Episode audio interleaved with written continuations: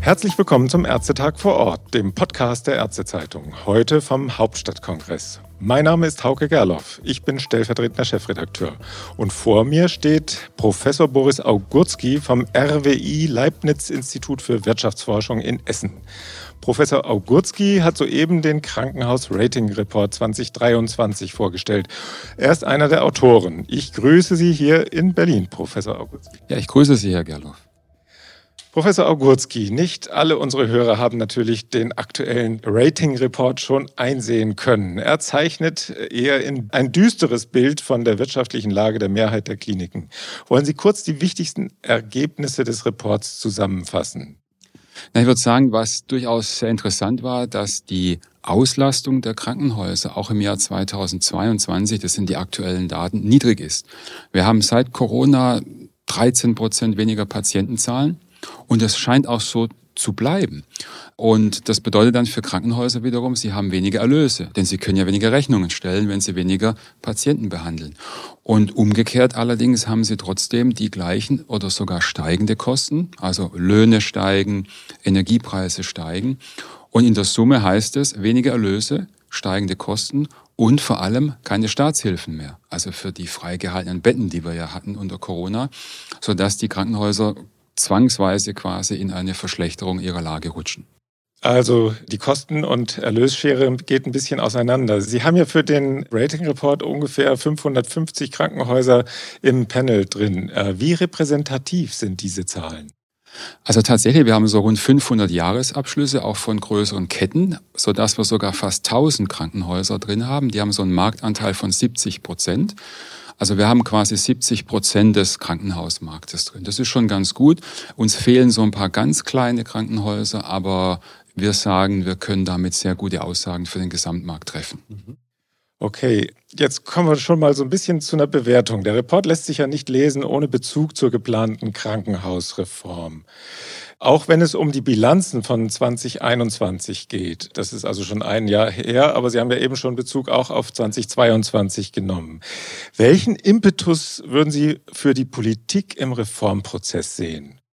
Also wenn wir sagen, die Auslastung der Krankenhäuser ist gering. Wir haben also nach wie vor, und wir glauben auch, dass es so bleiben wird, wenige Patientenzahlen im stationären Bereich. Hinzu kommt wahrscheinlich noch ein Trend zur Ambulantisierung. Also es wird vielleicht noch weniger. Und wir haben Personalverknappung. Und was, wovor wir eigentlich stehen, ist an, von der Kapazitätsanpassung. Schauen Sie, zum Beispiel in der Luftfahrtbranche hatten wir ähnliche Verhältnisse. Massive rückläufige Auslastung. Die Luftfahrtbranche musste schrumpfen, sich anpassen. Staatshilfen sind dann auch nicht mehr da und die haben es jetzt geschafft. Die sind wieder fit. Krankenhäuser stehen noch vor dieser Anpassung. Und das ist eigentlich so der Hintergrund für eine größere Krankenhausreform, dass wir diesen Prozess der Kapazitätsanpassung managen und das nicht sozusagen dem Glück überlassen, wie es passiert. Stichwort Ambulantisierung. Da geht es ja um die Überführung von stationären Leistungen in den ambulanten Sektor. Und Sie haben auch den Personalmangel als Treiber einer Strukturbereinigung im Krankenhaus identifiziert. Ist das die allseits befürchtete kalte Strukturbereinigung? Und wie ließe sich die, wenn überhaupt, verhindern?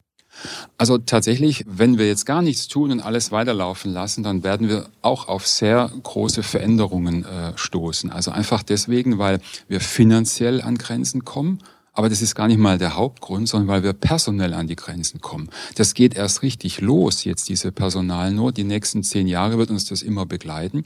Und dann kommt eine Auslese, so ein bisschen zufällig. Wer hat Personal? Wer hat wie viel? Wer hat auch noch ein bisschen Geld? Der kann überleben. Und das ist diese zufällige, manche sagen kalte Marktbereinigung. Besser wäre es wahrscheinlich, wenn man eine gesteuerte Marktbereinigung hat. Und dafür soll so eine Krankenhausreform einen Rahmen geben. Kommen wir zu den nackten Zahlen. Da geht es ja auch am Ende darum, also die wirtschaftlichen Eckdaten. Sie schreiben, der Anteil der Häuser, die 2030 im roten Bereich, also akut insolvenzgefährdet sein werden, dass der bei 44 Prozent liegen könnte. Heißt es dann, diese 44 Prozent sind dann wirklich schon so gut wie pleite oder hängt es dann einfach auch vom Träger ab? Also die sind da nicht so gut wie pleite. Das ist nur eine erhöhte Insolvenzgefahr. Das können Sie vergleichen jetzt zum Beispiel in der Medizin mit einer hohen Mortalitätsgefahr für Patienten. Ja, so gilt das für Unternehmen. Das ist die gleiche Methodik. Und rein statistisch gesehen werden aber von den 44 Prozent dann doch viele getroffen und nicht mehr am, am Markt. Ne? Die werden dann geschlossen, müssen Insolvenz anmelden oder irgendwie andere Verfahren, um eben in die Zukunft zu gehen. Ich muss aber auch dazu sagen, das ist das Szenario, wo wir quasi den Status quo einfach fortschreiben. Es passiert weder politisch was, noch die Betriebe passen sich an. Das ist ja nicht die Realität. Man wird politisch reagieren und auch die Betriebe werden reagieren. Sodass das eigentlich für uns immer so ein Szenario ist, schaut, wenn ihr nichts macht, das kommt auf euch zu. Wir müssen also handeln. Mhm. Gehen wir noch ein bisschen ins Detail. Äh, versuchen wir zwischen Kliniken verschiedenen Typs zu unterscheiden. Wer schneidet da besser ab? Wer eher schlechter? Äh, vielleicht so ganz kurz. Privat, kommunal, kirchliche Häuser.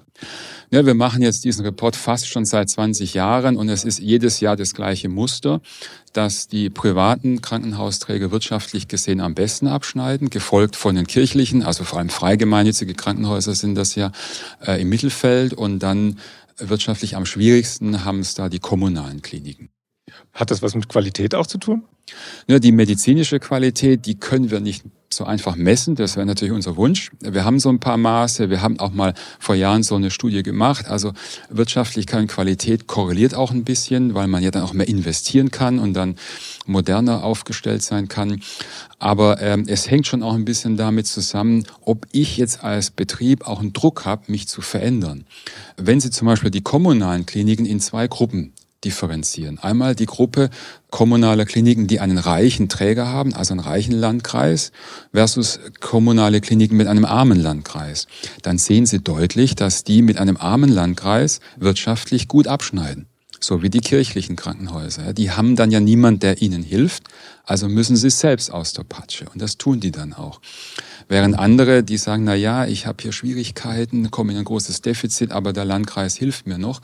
Ja, ja gut, dann bleibt natürlich das Defizit, weil ich ja keine Veränderungen in die Wege, also keine großen Veränderungen. Und das äh, ist schon auch Teil der Wahrheit, dass man einen gewissen Druck braucht, um sich zu verändern. Dann kommen wir dazu zur Größe. Kleine Krankenhäuser, größere Krankenhäuser, Krankenhäuser der Maximalversorgung. Gibt es da auch also wirklich signifikante Unterschiede? Ja, tatsächlich sehen wir die auch signifikant statistisch gesehen. Wir haben mal alle unsere Daten in den Topf geworfen, auch über die Zeit, ja auch viele Jahre zusammen äh, analysiert und haben wieder festgestellt, da gibt es so eine Art, ja so einen U-förmigen Verlauf, sage ich mal. Also ganz kleine Krankenhäuser, unter 200 Betten, schneiden wirtschaftlich eher schlecht ab. Und dann so, sagen wir, zwischen 500 und 900 Betten, so mittel bis groß, schneiden wirtschaftlich am besten ab. Und dann geht's auch wieder etwas runter, nicht ganz viel, also nicht ganz schlecht. Aber dann ist Größe irgendwann auch äh, ein kleiner Nachteil. Mhm. Wie sieht's aus mit den spezialisierten Häusern? Kommen die klar? Die sind ja auch nicht so groß oft, aber dafür ja klein, aber oho. Ja, wichtiger Punkt, die Fachkliniken. Also die Fachkliniken sind ja auch eher klein, 150 Betten, sage ich mal. Die haben wir aus dieser Analyse bewusst rausgenommen, sondern für uns sind die kleinen Grundversorger hier drin gewesen. Denn die Fachkliniken durch ihre Spezialisierung sind wirtschaftlich stark. Die fokussieren sich medizinisch auf Schwerpunkte und damit eben auch wirtschaftlich in einer guten Situation, in der Regel. Letzter Punkt für die Detailbetrachtung bei den Klinikarten. Wie sieht es aus, Einzelkliniken versus Ketten? Auch da, auch dieses Muster wiederholt sich in unseren Analysen. Große Klinikketten schneiden wirtschaftlich besser ab als Solisten. Äh, das liegt auch naturgemäß daran, die können halt auch in der Größe Investitionen besser tätigen, die können in Digitalisierung investieren, die müssen nur einmal etwas erfinden und können es für die ganze Kette nutzen. Also da haben die gewisse Vorteile, das sieht man auch in den Daten. Und bei kommunalen scheint es nicht ganz so zu sein, weil da ein bisschen ein anderer Effekt ist. Wenn ein kommunales Klinikum als Solist gut abschneidet, dann will es eigentlich mit Nachbarlandkreisen nichts zu tun haben. Die bilden erst Ketten, wenn sie alle so ein bisschen in Schwierigkeiten sind und dann fragt man mal auch den Nachbarlandkreis. Und dann stellen wir statistisch fest, dass die halt etwas schlechter abschneiden als die Solisten, aber das ist so ein Selektionseffekt. Und noch die Frage, äh, es gibt ja auch Unterschiede zwischen den Bundesländern, habe ich gesehen im Report. Worauf beruhen diese? Hat das was mit guter Politik zu tun? Hat das was zu tun mit äh, ausreichenden Investitionen in die Kliniken? Da sind ja die Länder in der Pflicht.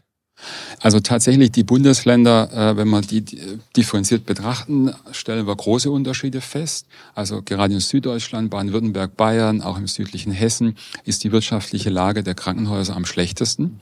In den neuen Bundesländern ist es am besten. Und auch Nordrhein-Westfalen schneidet ganz gut ab. Äh, immer relativ natürlich. Also es ist bei allen schlechter geworden, aber immer im Vergleich zu den Bundesländern gibt es da Unterschiede. Warum ist es so? Also Investition tatsächlich ist ein wichtiger Punkt, aber eben auch verbunden damit, wie habe ich investiert? Habe ich in gute Strukturen investiert. Also das heißt konkret nicht so viel klein-klein, sondern eher mittelgroße oder auch größere Krankenhäuser etwas zentralisiert. Denn das zeigen ja die Analysen, die schneiden wirtschaftlich besser ab habe ich äh, viele kommunale Krankenhäuser mit reichen Landkreisen, was im Süden halt typischerweise der Fall ist, dann sehen wir in den Daten eben schlechtere Ergebnisse und das drückt sich dann durch in der Fläche, in Bayern zum Beispiel und auch Baden-Württemberg. Während dort, wo eben jetzt auch viele kirchliche Krankenhäuser wie Nordrhein-Westfalen dominieren, fast 70 Prozent mit ihren zumindest vergleichsweise guten, noch guten Abschlüssen, ist dann auch das Bundesland eben besser aufgestellt. Ne? Das liegt an der Trägerzusammensetzung, an der Krankenhausgröße, an der Struktur der Kliniklandschaft. Mhm. Vielleicht noch einmal Stichwort Ambulantisierung. Wenn, welcher Anteil von Leistungen, auch darüber haben Sie ja was gesagt im Klinik, im Rating-Report, welcher Anteil wird den Krankenhäusern dann auf Sicht fehlen und folgt das Geld dann der Leistung? Das ist ja auch eine lange diskutierte Frage. Also das Thema Ambulantisierung bewegt uns schon lange. Äh, es ist noch nicht so richtig zum Starten gekommen, wobei wir gerade nicht genau wissen, ob dieser Rückgang unter Corona, ja, diese 13 Prozent weniger Fälle, auch was mit Ambulantisierung zu tun haben könnte. Ich sage das so im Konjunktiv, weil wir das halt noch untersuchen. Ja, wir haben alte Daten, wir müssen warten, bis dieser scheibchenweise kommt. Das werden wir aber wahrscheinlich irgendwann wissen. Abgesehen jetzt davon würde ich tippen, dass wir mindestens 20 Prozent der heute stationär erbrachten Fälle künftig ambulant erbringen können. Das ist im internationalen Vergleich sogar wenig, aber ich würde sagen, damit haben wir eine konservative Schätzung. Und das bedeutet ja für Krankenhäuser wieder auch Erlösrückgänge und Kapazitätsanpassungsbedarfe. Wobei ich dafür plädieren würde, dass man eben auch im Krankenhaus die Ambulantisierung vorantreibt. Aber das ist sicherlich nicht so einfach für die Krankenhäuser. Da brauchen sie ein anderes Mindset, ja, in den Köpfen auch der Ärzte. Ne? Die müssen da umdenken, die müssen anders, kostengünstiger wie ihre Niedergelassenen sozusagen denken und handeln. Da können die auch von denen was lernen. Deshalb brauchen wir auch die Kooperation mit dem niedergelassenen Bereich, um die Ambulantisierung gut voranzubringen. Ja, das hatte ja Frau Bulinger-Göpfert gestern gefordert in der Eröffnungsveranstaltung, die sektorverbindende Reform. Sehen Sie die am Horizont? Naja, das ist ein großer Wunsch und tatsächlich auch von Minister Lauterbach. Also das ist außer Frage. Wir wollen sektorenübergreifende Versorgung und wir brauchen die auch. Und das beginnt auch im ländlichen. Äh, vom Osten kommen, von polnischen Grenze her, Sachsen, Brandenburg, die werden nur noch gemeinsam die ganze Bedarfe der Bevölkerung stemmen können, also ambulant stationär. Jetzt ist es so, man muss natürlich bei solchen Reformvorhaben auch gewisse Zwischenschritte haben. Man kann nicht alles auf einen Tisch legen, sonst ist die Legislaturperiode um. Also haben wir jetzt erstmal uns fokussiert in der Regierungskommission auf den stationären Sektor mit dieser Krankenhausreform. Aber es laufen natürlich auch Arbeitsgruppen, wie kann ich jetzt sektorenübergreifend die Versorgung gestalten. Da ist ja das Thema Hybrid-DRG ein wichtiger Punkt. Das wird aus meiner Sicht schon noch kommen müssen dieses Jahr. Herr Professor Augurski, haben Sie vielen Dank für die Einblicke in unser Krankenhaussystem und die wirtschaftlichen Nöte der Häuser die Sie uns gegeben haben. Wir sind gespannt auf die nächsten Reformschritte. Sie bestimmt auch. Sie sind ja mittendrin im Prozess in der Kommission. Alles Gute für Sie. Ja, danke, das können wir gebrauchen. Und auch wieder vielen Dank fürs Zuhören. Wir melden uns wieder vom Hauptstadtkongress. Tschüss.